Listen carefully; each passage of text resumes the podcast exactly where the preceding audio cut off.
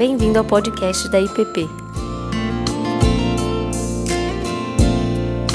A mensagem que você está prestes a ouvir foi ministrada pelo pastor Tiago Tomé.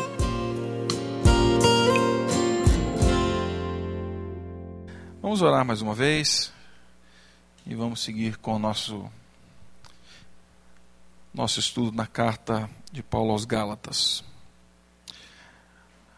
Pai Santo, que o Senhor nos guie na meditação, na reflexão da tua palavra, que ela nos traga alívio, consolo, conforto, mas também nos desafie a vivermos a cada dia, por meio da graça que o Senhor nos oferece em Cristo Jesus, e também almejando, Pai, que o fruto do Espírito nasça de forma bela, de forma que glorifique ao Senhor. Que Ele nasça em nós. No nome do Teu Filho Jesus, é que oramos a Ti. Amém. Gálatas no capítulo 3. Abra sua Bíblia aí, por favor. Gálatas 3.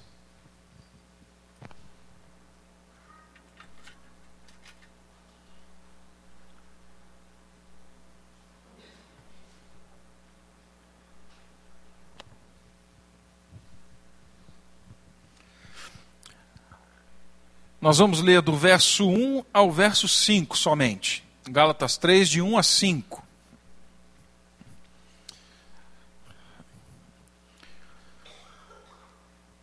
E Paulo diz assim: Ó oh, Gálatas insensatos, quem vos fascinou a vós outros, ante cujos olhos foi Jesus Cristo exposto como crucificado? Quero apenas saber isso de vós. Recebeste o Espírito pelas obras da lei ou pela pregação da fé? Sois assim insensatos, que tendo começado no Espírito, estejais agora vos aperfeiçoando na carne? Terá sido em vão que tantas coisas sofrestes, se na verdade for em vão? Aquele, pois, que vos concede o Espírito e que opera um milagre entre vós, porventura o faz pelas obras da lei ou pela pregação da fé. Temos visto nesses, nesses dias, olhando para essa carta de Paulo aos Gálatas, que definitivamente a nossa salvação, a nossa justificação, a nossa história, ela diz respeito ao que o Senhor Jesus fez por nós na cruz e não aquilo que nós fazemos ou aquilo que nós podemos fazer para alcançar a salvação ou a justificação ah, que nos leve à vida eterna. Então, salvação, a justificação e a santificação são atos do nosso Senhor Jesus, atos de graça que nos chegaram a nós, que chegaram à nossa vida e que não dependem em nada das nossas obras. Não temos controle nenhum, nada que pudéssemos oferecer em troca de tão grande salvação. E aí, recordando um pouco o contexto em que essa carta é escrita, ah, um cenário muito triste estava tomando conta da igreja na Galácia.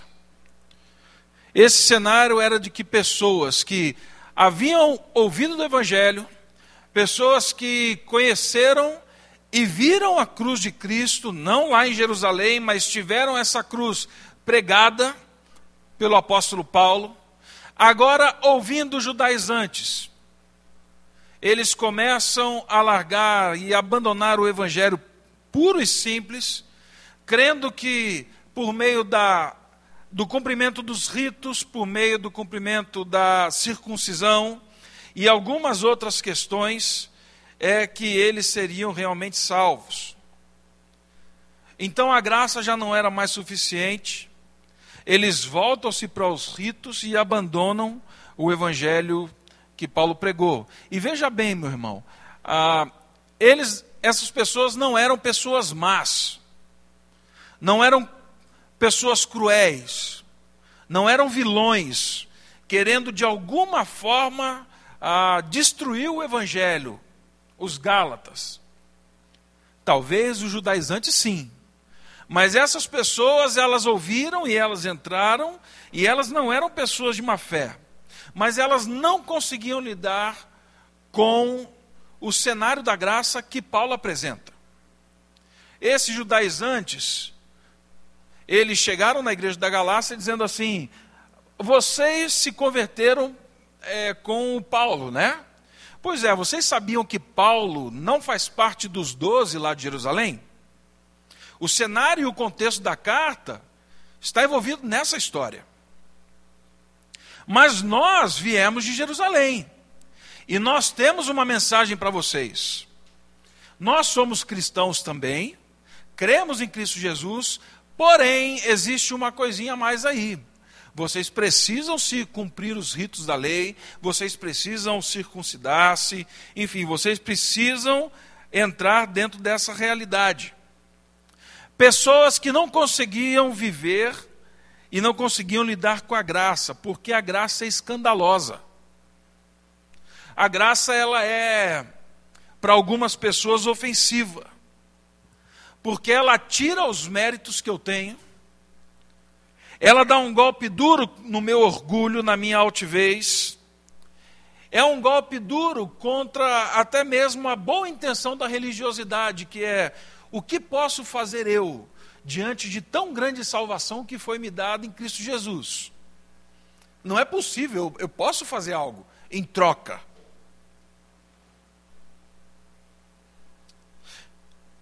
Então, esses judaizantes negavam o evangelho, colocavam algo a mais.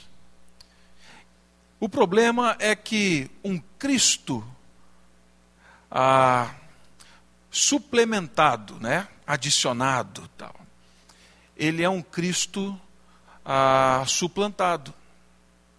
Jesus Cristo adicionado de algo, Jesus Cristo mais o jejum de 80 dias, Jesus Cristo mais a circuncisão, Jesus Cristo mais o sacrifício que eu tenho que fazer, Jesus Cristo mais os três pulinhos, a água atrás da porta, na garrafa de vidro, enfim, aquele negócio todo.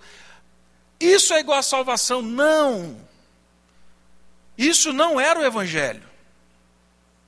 O problema é que toda vez que nós agregamos algo no Evangelho, nós agregamos algo na graça, nós negamos o poder da cruz e o poder da graça de Cristo. E aí nós já vimos então que o esforço moral, o cumprimento da lei, ah, não nos leva à salvação, que o evangelho puro e simples da graça é o caminho. Mas Paulo aqui agora ele vai entrar numa outra questão, um pouco mais fundo. Paulo vai dizer que a graça e o Evangelho de Cristo Jesus, ele não é somente a porta de entrada para a salvação, mas ele é o poder para que essas pessoas continuem vivendo em santificação. Paulo diz aqui que eles começaram na fé, mas depois eles, de certa forma, começaram a acreditar que a carne é que daria conta de viver a fé. Ou seja, o evangelho somente é a porta de entrada. Daqui para frente, se vira. E Paulo vai combater essa realidade. Paulo vai dizer, ao longo da carta, mais para frente, que as obras, elas são expressão da nova natureza, daquilo que o Senhor Jesus está fazendo. Elas não são a natureza em si.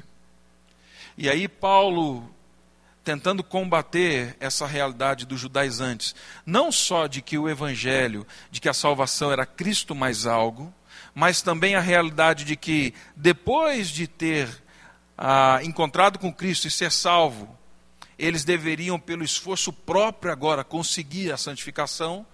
Paulo vai alertar os Gálatas sobre isso. Por isso é que Paulo dá aqui um diagnóstico preocupante sobre os Gálatas. Ele começa assim o capítulo 3. Ó Gálatas insensatos! Vocês são insensatos. Quem vos fascinou a vós outros, antes cujos olhos foi Jesus Cristo exposto como crucificado? Diferente das outras cartas de Paulo, essa daqui é uma carta bem passional. Paulo já começa, né, ele tem a introdução e logo depois, no capítulo 1, ele já fala assim: o que está acontecendo com você, gente? Eu estou escrevendo essa carta para saber qual é o problema. Onde se instalou?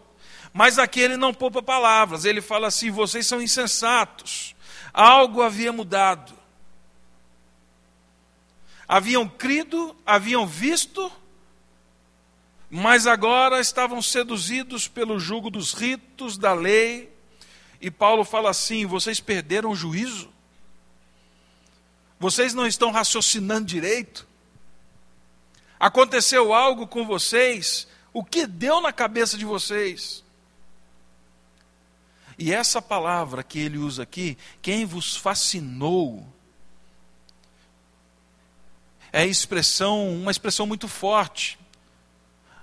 A ideia é quem enfeitiçou vocês, de forma que os seus olhos agora não conseguem perceber a realidade da cruz. Somente um feitiço Somente uma realidade sobrenatural poderia fazer com que vocês negassem o Evangelho. O que aconteceu? Vocês eram livres e agora vocês voltaram aos jugos e às cangas do passado. Parece que essa história está lá atrás, mas não está, não, gente. Eu confesso para vocês que até hoje soa como algo sobrenatural para mim. Alguns que depois de apreciar o Evangelho, experimentar o Evangelho, viver o Evangelho, viver com o povo de Deus, com clareza, gente que é afetada pelos delírios de Satanás, pelos delírios da carne, dos seus apetites, até mesmo da justiça própria, se afastam do Evangelho. E isso acontece hoje. E Paulo está inconformado, porque isso seria a volta à escravidão. É loucura. E por que loucura? Porque as leis e os ritos, elas diziam, faça isso. E o Evangelho estava dizendo, Jesus fez. As leis e os ritos diziam que existia uma série de exigências de obras. O Evangelho diz: Jesus Cristo realizou todas elas na cruz. A lei amordaçava, enquanto o Evangelho de Jesus, da graça, libertava e ensinava a ser. É loucura porque a volta a essa realidade coloca sobre mim o pesado fardo de que agora eu tenho que justificar a minha vida, eu tenho que dar conta da minha salvação e isso está nas minhas mãos. Quando eu creio que eu devo fazer algo em troca, em favor, em pagamento ao que Cristo fez por mim, eu estou negando o Evangelho. Deixe-me dar um exemplo. Uma vez, a Délis falou assim para mim: Eu queria um dia entender o que, que aconteceu nessa tal de Boa Vista, que de vez em quando você volta lá para falar dessa realidade. Que nós moramos lá em Boa Vista. Nós nos preparamos, fomos para o campo missionário não tínhamos problema com recursos, com sustento, a facilidade na aquisição da língua, bem instalados dentro da região onde nós estávamos, na área indígena, enfim. Até que, num determinado momento, a organização fala assim: vocês precisam sair. E nós saímos. E quando nós saímos, aquele conselho de homens carecas, de cabelo branco, o que tinha, aquela barba branca, o bigode branco, eles sentaram e falaram assim: olha, nunca aconteceu isso aqui. Mas o fato é que, ao longo desse tempo que vocês estão na área, nós orando, nós sentimos e nós entendemos de Deus que não era para vocês mais ficarem na área. E nós tínhamos preparado toda a nossa vida para ficar na área indígena. E eles falaram assim: se você quiser voltar, você pode voltar. Vocês podem ir. Mas nós estamos dizendo para vocês: não voltem. Eu saí aquele dia daquela sala de reunião revoltado. Eu saí revoltado. E eu briguei com Deus. Que loucura, insensato. E eu entrei em casa e falei assim: Mas espera aí, Deus. Né? Nós nos preparamos oito anos para isso, nós levantamos mantenedores, igrejas apoiam, pessoas apoiam, nós temos um projeto bem estruturado, não nos falta recurso, não nos falta a, a, os recursos de aprendizagem de língua, de atuação na área, de tudo nós estamos fazendo, o que está acontecendo? E naqueles dias nós então entramos num processo de oração. Aí numa madrugada, eu acordo. Eu acordo com, com um sonho. E o sonho, eu estava brigando com Deus. E eu perguntando assim: Senhor, por que não? Só explica por que não. E eu não vi Deus, não foi nada disso, mas naquele sonho eu ouvi uma voz dizendo assim: Você não me conhece para falar de mim, você não sabe quem eu sou. E eu levantei, fui para a sala e sentei. E isso era umas quatro e meia da manhã, quando foi seis horas da manhã, a Cláudia levantou, passou ali na sala, eu estava sentado, ela falou assim, o que foi? Aí eu comecei a contar para ela. Enfim, quando eu comecei a contar, ela falou assim, pode parar. Porque eu passei a noite perguntando para Deus, por quê, por quê, por quê? E o que Deus me disse falou, foi o seguinte: vocês não me conhecem o suficiente para falarem de mim. Aí eu desabei, né? Aí eu desabei e falei assim: bom, então vamos resolver o problema? Quem é o senhor?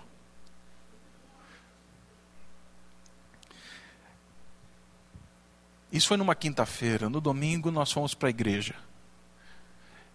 E na igreja o pastor ele pregou sobre o texto que diz que o Senhor Jesus ele tomou a dívida que era nossa e a encravou na cruz. E naquela noite, o Duda, o pastor lá em Boa Vista, pregou sobre a graça de Jesus, dizendo assim: que não existe nada que eu possa fazer em troca, em retribuição, em. Enfim, nada que fosse compensatório por aquilo que Cristo tinha feito por mim. E aí, naquele dia, eu entendi o meu coração. Por trás de toda boa religiosidade, por trás de toda vontade de servir, por trás de todo aquele cenário, nós estamos entre os povos mais primitivos da América. Quem quer vir para cá? Ninguém, a gente estava lá. Por trás disso tudo, existia um coração que queria retribuir, queria de alguma maneira pagar. Um coração que não conseguia lidar com a graça naquele dia depois de alguns poucos anos de pastorado, o Senhor Jesus me mostrou realmente o que era graça. E mais, naquele contexto, ele falou assim: rapaz, você está aqui porque eu quero trabalhar com você, não é porque eu preciso de você.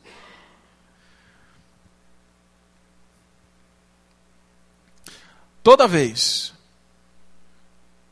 que, até mesmo por motivos nobres, nós nos envolvemos e nós entramos numa realidade de querer compensar, de querer pagar, de querer retribuir a graça de Deus, nós estamos desmerecendo.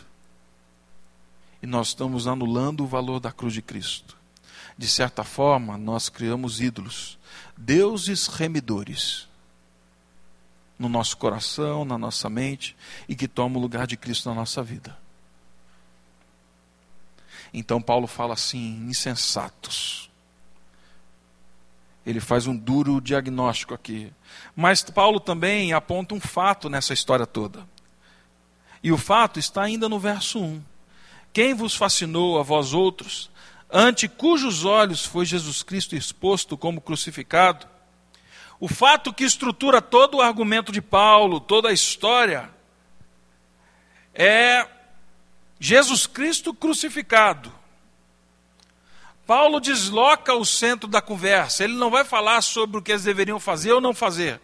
Paulo volta a conversa para Jesus e para a cruz. Como eu disse, certamente aqueles irmãos não viram Jesus crucificado lá em Jerusalém. Mas Paulo apresentou a eles de forma que eles vissem claramente o valor da cruz, da cruz de Cristo e a graça de Cristo. A palavra, lá no grego, dá essa ideia de um outdoor. E passando por ela, eles se desviaram, fizeram pouco caso e preferiram tomar outro caminho. É essa a ideia. Toda vez que nós tiramos a cruz de Cristo, e nós tiramos a centralidade da cruz de Cristo, da nossa vida, da nossa caminhada, da nossa espiritualidade, nós perderemos a percepção de toda a realidade. Nós não vamos saber quem nós éramos, quem somos, como Deus nos alcançou e até mesmo quem é esse Deus? A cruz ela ela fala de uma realidade, ela aponta uma realidade pessoal minha. A cruz diz que eu era um inimigo de Deus, pecador, condenado, morto para a realidade do relacionamento com Deus. A cruz de Cristo também diz que, mesmo sendo inimigo de Deus, Ele me chamou em Cristo Jesus e na cruz para ser filho dele. É na cruz que eu vejo isso. É na cruz também que ele mostra o preço que Cristo pagou. A graça para nós é de graça, mas a graça para Deus teve um alto preço. E foi o sangue do filho dele. E mais, a cruz manifesta o grande amor que Deus tem por mim e por você. Porque Deus amou o mundo de tal maneira que deu o seu único filho. A graça diz quem eu sou, mostra quem eu era, mostra como Deus veio ao meu encontro e quem eu sou para Ele e quem ele é. É por isso que o John Stott diz que evangelho não é uma instrução generalizada acerca de um Jesus histórico, mas é a proclamação específica do Cristo crucificado. Eles haviam esquecido a cruz. Eles abandonaram a cruz. E aí então, em terceiro e último lugar, depois de olhar essa, esse duro diagnóstico, depois de apresentar esse fato, Paulo entra aqui numa série de perguntas baseado nas experiências pessoais que eles tiveram, que os Gálatas tiveram. Paulo pergunta assim: Recebeste o Espírito pelas obras da lei ou pela pregação da fé? Sois assim insensatos que, tendo começado no Espírito, agora vos aperfeiçoastes na carne? Terá sido em vão que tantas coisas sofrestes? Aquele, pois, que vos concede o Espírito e que opera milagre entre vós, porventura, faz pelas obras da lei ou pelas obras da fé? Todas essas perguntas são retóricas. Paulo e aqueles irmãos sabiam a resposta. Eles receberam a salvação, receberam a graça pela pregação da fé, pela justificação pela fé. Não foi por obra da lei, eles sabiam disso. A questão toda aqui, tanto para eles quanto para nós, eu creio que repousa no versículo 3, que é o que mais pega para a gente. Quando ele fala assim: tendo começado a vida no espírito, vocês acham que vão concluí-la pelo poder da carne? Vocês acham que vou conseguir caminhar, se aperfeiçoar, amadurecer, crescer no esforço próprio? Ou seja, o Espírito Santo então é só uma porta para que você passe, entre e depois deixa comigo que eu dou conta do recado?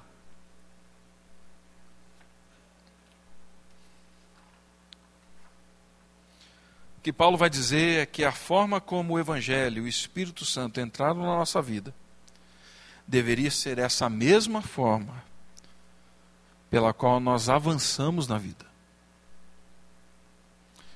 Se por ele fomos salvos, por ele nós seremos santificados. Não tem como o Espírito Santo começar algo em nós e a carne falar assim: deixa que eu dou conta. É isso que Paulo está falando aqui para eles. Então, por que crer que eu, e não a santificação, traz essa mudança diária? Por que eu vou me entregar a essa loucura? Eu creio que uma dinâmica aqui é apresentada no livro dos Gálatas.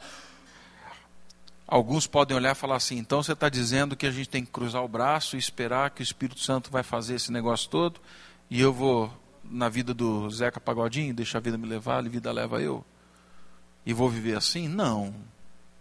Não. Lá no capítulo 5, Paulo vai falar assim no verso 16: Digo, porém, andai no espírito e jamais satisfareis a concupiscência da carne porque a carne milita contra o espírito e o espírito contra a carne. Capítulo 5, verso 16. Porque são opostos entre si, para que não façais o que porventura seja do vosso querer. Mas se sois guiados pelo espírito, não estáis sobre a lei.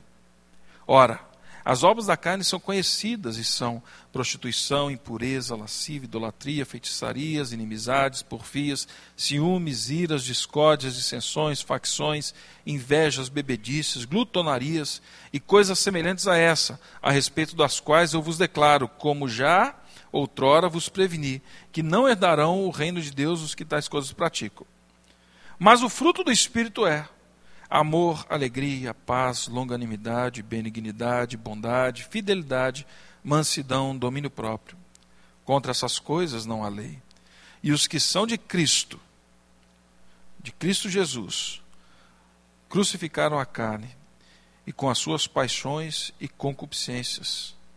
Se vivemos no Espírito, andemos no Espírito. Veja bem que que ajuda a gente a entender isso que Paulo está falando lá no verso 3 do capítulo 3, é a metáfora que ele estabelece aqui. A gente vai olhar para cada um desses aspectos lá na frente, mas a metáfora, no outro domingo a gente vai olhar os aspectos, mas a metáfora aqui ajuda a gente a compreender o que Paulo está dizendo.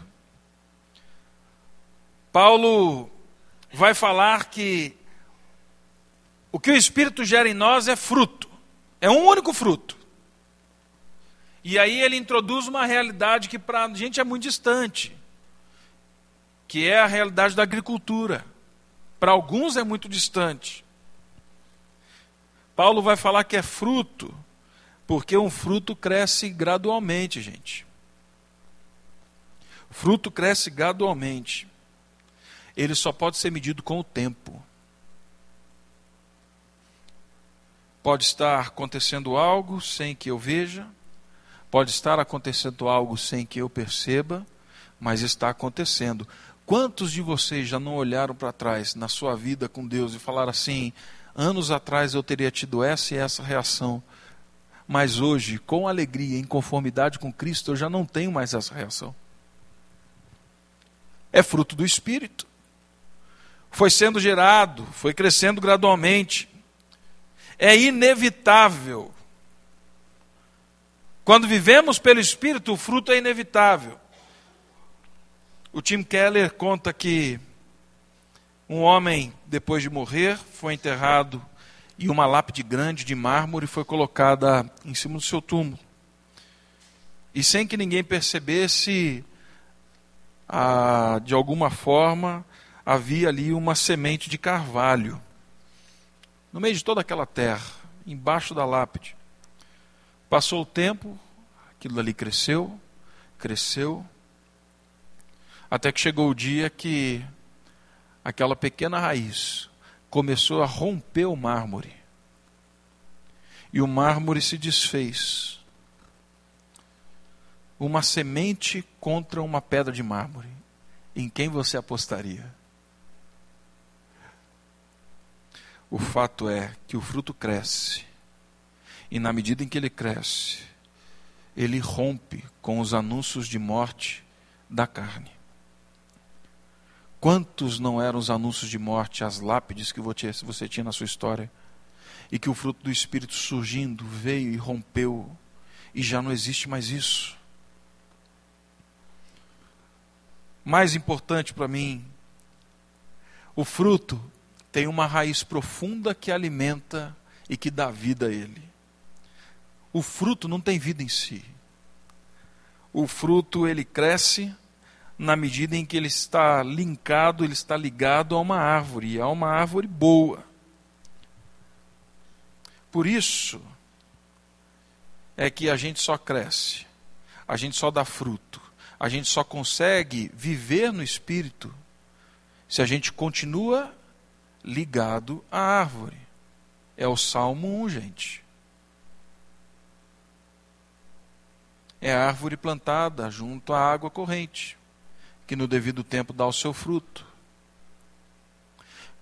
O que fazemos para viver pelo Espírito e não nas obras da carne? Nos alimentarmos, estarmos sempre perto da fonte que nos dá vida. Palavra, oração, vida comunitária, são essas realidades. Nós fomos chamados a viver não só a ter vida pela graça, e ter vida pelo Espírito, mas nós fomos chamados a viver a vida em graça e no Espírito. Não existe nada que eu possa fazer que me dê crescimento na minha força própria. Por isso é que Paulo fala assim: vocês são loucos. Porque o que o Espírito começou a fazer em vocês, agora vocês querem terminar no braço? Não estou entendendo. E aí, então, por fim,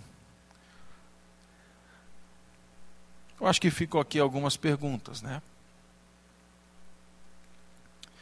Quais são hoje, talvez, os acréscimos ao Evangelho que você vive?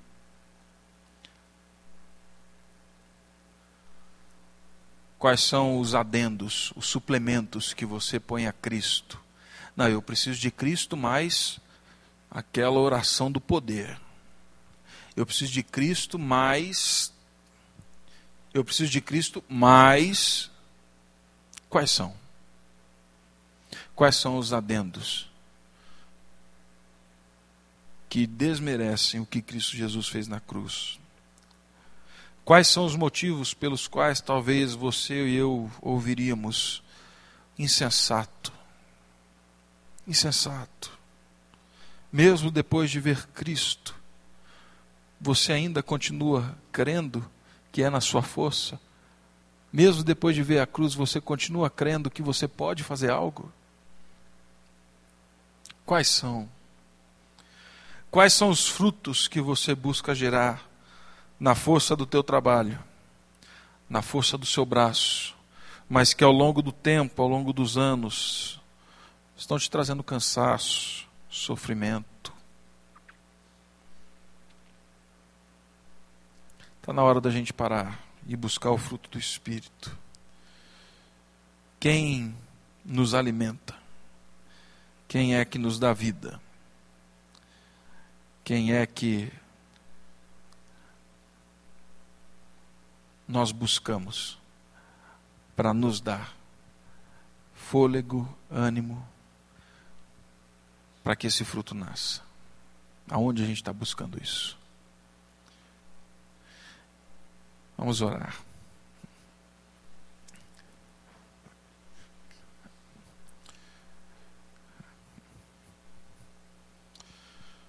Pai Santo, todos os dias nós somos assediados. Como Paulo fala aqui, somos assediados por questões que nos fascinam, que talvez nos levem a pensar que seu filho Jesus mais algo Pode ser a carreira, pode ser o sucesso, pode ser a conta bancária, pode ser uma expressão religiosa. Nós vemos cercado disso, Pai. Eu peço que o Senhor, por meio do Teu Espírito, age em nós, de forma que os nossos olhos se abram não para perceber somente essas realidades que nos cercam, Pai, que querem nos fascinar, mas para que nos levem a perceber e a ver claramente o Teu Filho Jesus, a cruz e a salvação que vem dela. Peço também, Pai, que a gente possa compreender essa caminhada no Espírito. E de uma vez por todas entender que o processo da santificação, ele não é no esforço próprio.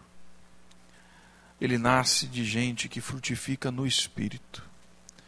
Assim, Pai Santo, conduz-nos de forma que tenhamos sede da Tua palavra de forma que tenhamos sede de oração, de forma que tenhamos sede da comunhão com o teu povo, de forma que a nossa raiz realmente busque a água, a água viva que nos alimenta. Abençoe-nos, Pai, como igreja. E eu clamo a Ti por aqueles que, depois de ouvirem de verem